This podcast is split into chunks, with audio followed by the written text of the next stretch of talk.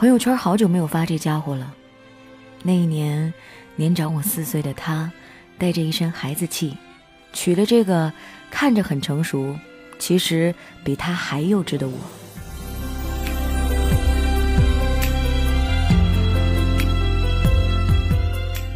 只有一张地毯的客厅，他总是穿着我买的棕色睡衣晃来晃去，像个大熊一样。没有网的时候，我们坐在餐桌边，一遍又一遍看着提前下载出来的小黄人。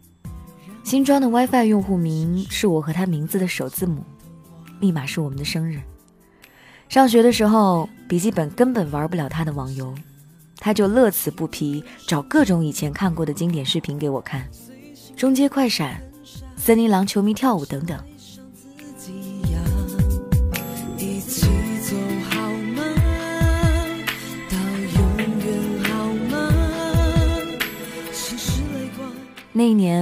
我让他看了《奋斗》，那里有他喜欢的建筑，有我们刚认识时聊的梦想。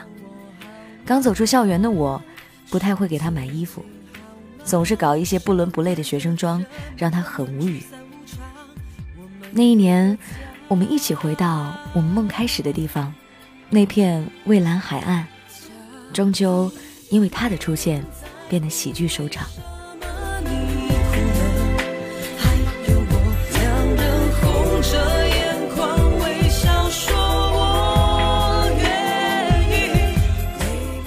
我每天都踩着时间上班，为了能多陪一会儿睡懒觉的他。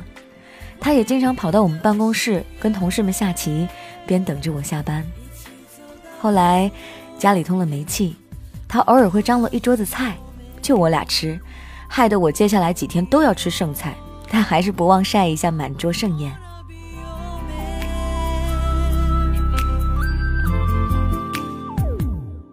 那一年，名义上的我们俩的家，要迎接我家里突如其来的检查。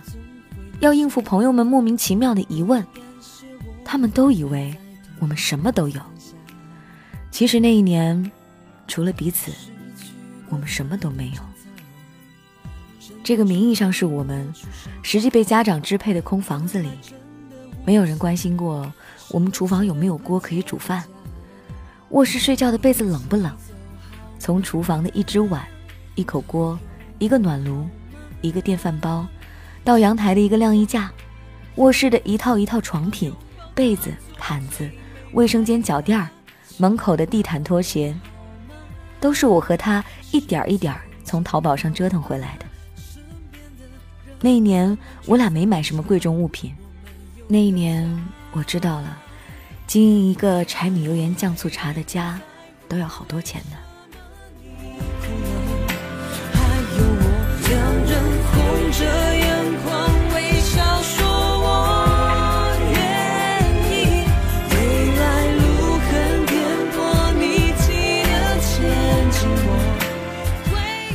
日子终归是一点一点的好起来了。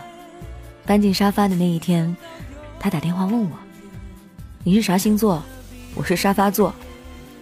冰箱开始启用的那一天，他买了好多雪糕、冰淇淋。他说：“我们美妙的小日子开始了。”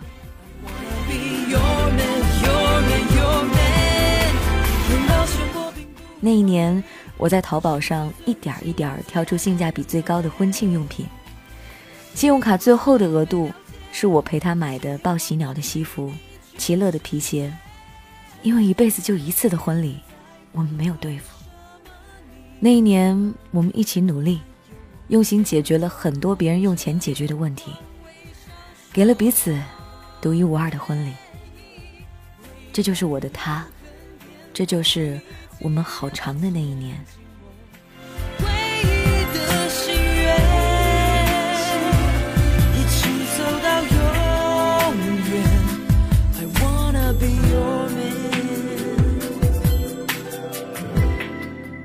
秋去冬来，春天没有迟到。好不容易又一年，还是去年送他的那句话：“我不在乎你过去的样子，我只在乎你愿意为我变成更好的样子。”希望新的一年，我们对想要的未来依旧抵死执着，但当下并无急迫神色。希望我特别美，你特别敢，我们特别温柔，特别狠。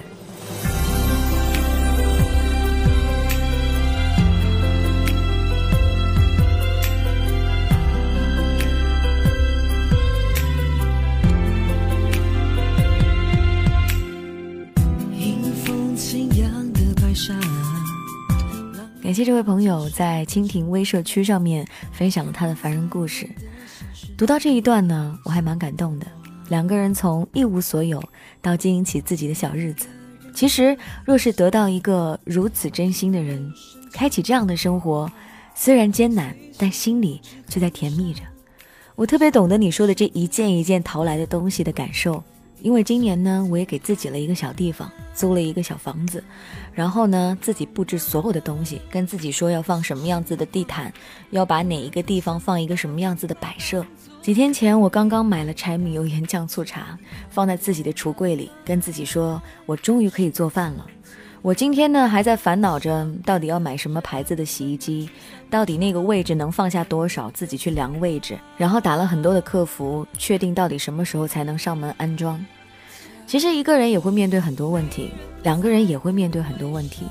生活里面不是只有爱情，因为有太多需要你共同的人生观、价值观去经营、去承载的那些东西。我之前遇到一个朋友，我还跟他说：“你有没有发现，人和人的差别真的是比人和猪的差别都大？你可能想去海边度过余生，有的人却想要隐居在山林当中，这就是每个人不同的选择。但是能择一人，择一城而终老，是多么美好的愿望。”